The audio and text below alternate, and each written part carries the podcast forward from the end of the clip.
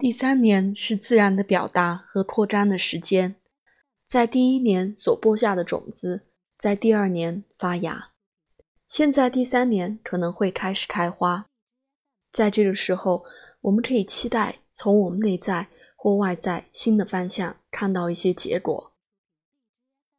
一般而言，这一年是关于如何将我们的能量放进世界，也就是我们如何表达我们的能量。当它从我们内在深处一个真正的地方来表达，它就会以一种创造性的方式而产生出一种幸福或喜悦的感觉。当它从一个表面的地方来表达，当我们的行动比较跟维持外表有关，它就会让我们觉得精疲力竭和疲倦。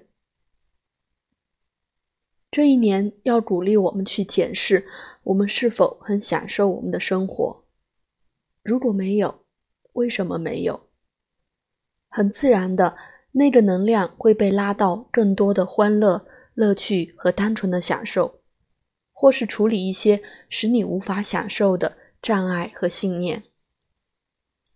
你可能会想要利用创造性的能量，在新的、更能使你满足的方向。或者，也许你会觉得想要有更多的时间和空间来做你想做的事。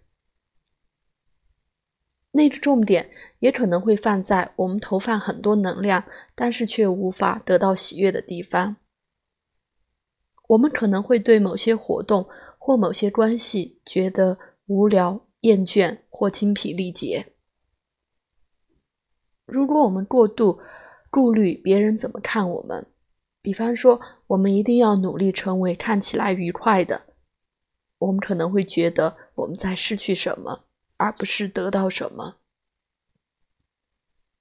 能量太肤浅的表达，可能会让我们觉得很耗费能量，而不是被滋润。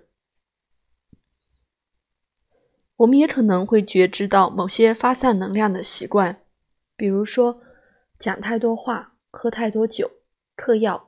或甚至是逛街购物，这些都可能是露出能量的方式。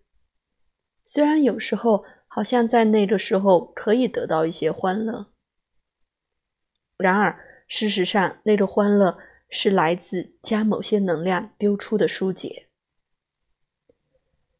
这个卸下重担使我们觉得舒服，因为它让我们去避开向内在深处看。然而。在它里面并没有真正的滋润，并不是说有乐趣有什么不对。在这一年，我们倾向于更进入社会，或是更往外走。而最值得鼓励的是，不要使自己变得太严肃。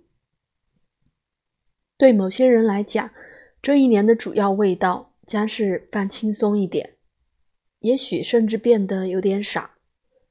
如果那是你需要去做的。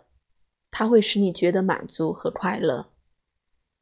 如果你利用它作为一种逃避，它将会使你觉得空虚和无趣。你也许会被迫去看你倾向负面的习惯，一直都看到事情的黑暗面，沮丧，没有热情，或者只是没有建设性。这一年可以将光带到这个倾向。并鼓励我们以一种更创造性的方式来看生活所带来的好处。